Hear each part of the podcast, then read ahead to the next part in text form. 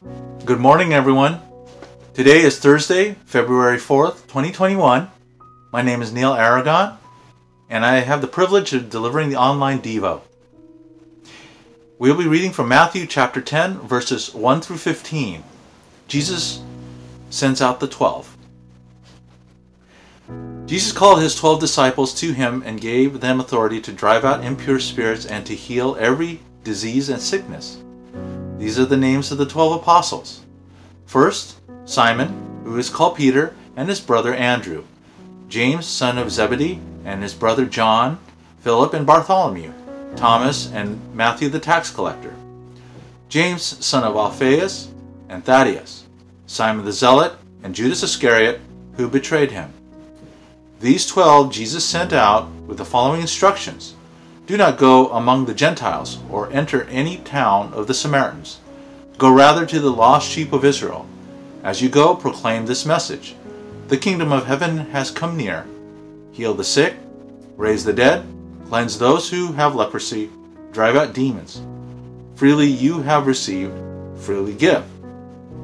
Do not get any gold or silver or copper to take with you in your belts no bag for the journey, or extra shirt or sandals, or a staff, for the worker is worth his keep. Whatever town or village you enter, search there for some worthy person, and stay at their house until you leave. As you enter the home, give it your greeting. If the home is deserving, let your peace rest on it. If it is not, let your peace return to you. If anyone will not welcome you or listen to your words, leave that home or town and shake the dust off your feet.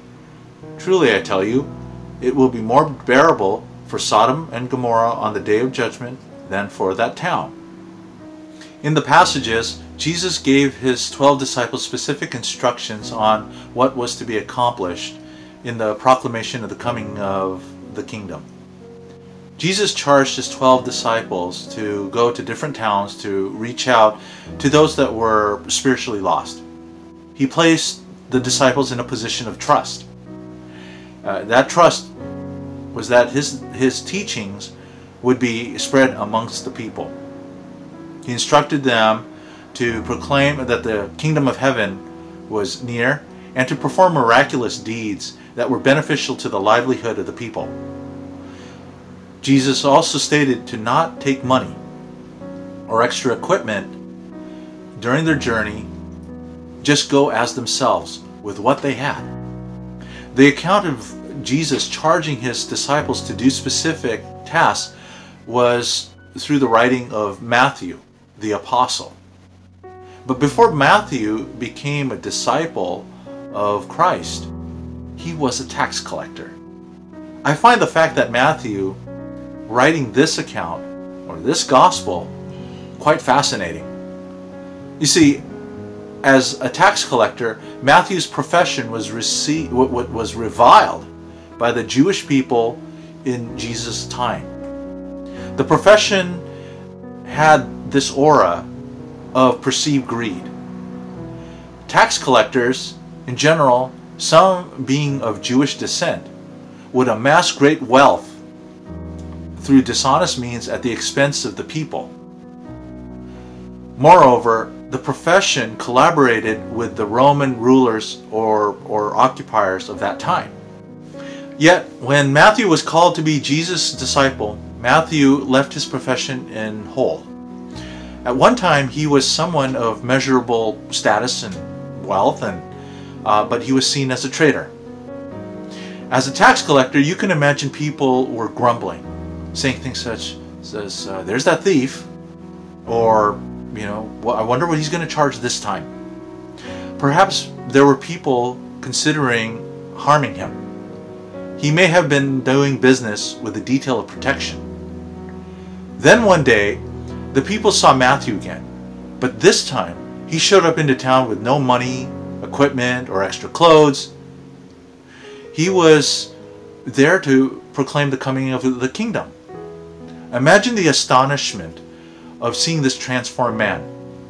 Wherever he went, he was showing up, spreading the, the good news. Consider that Matthew was in a position of Jesus' uh, trust. like Matthew, in our knowledge and faith in Christ, we were charged with the proclamation of Christ and his teachings. We have been given a responsibility far greater than showing just our own character.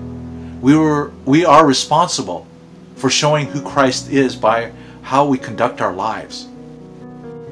How does it feel that we are charged with the responsibility of showing who Christ is through our conduct? Can people around you trust that you are Christ's disciple and that they give consideration that Christ can be their Savior? There was a time when I lived a life of sin. I was not a dependable nor honest man. I could not be trusted to do a job well. I could not be trusted to make a good decision for others, let alone for myself. Then one day, October 26, 1996 to be exact, I became a disciple of Christ.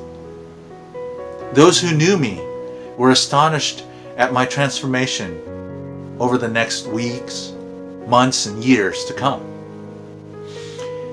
Some of those that I knew became disciples of Christ. Others, well, they shunned me. Some family members laughed at my transformation. However, those same family members contacted me uh, to take care of matters that required trust and responsibility when involving estate and financial matters. They were laughing no more. Like the 12 disciples, Christ charged me to be his ambassador. Family and friends, you are the few who are called to proclaim the good news of Christ. You are equipped to do the work of the Lord because your heart and mind were opened up to be His follower. Consider that you are Christ's ambassador. What do you need to do to proclaim Him? My name is Neil Aragon, and I wish you a blessed day. Bye bye.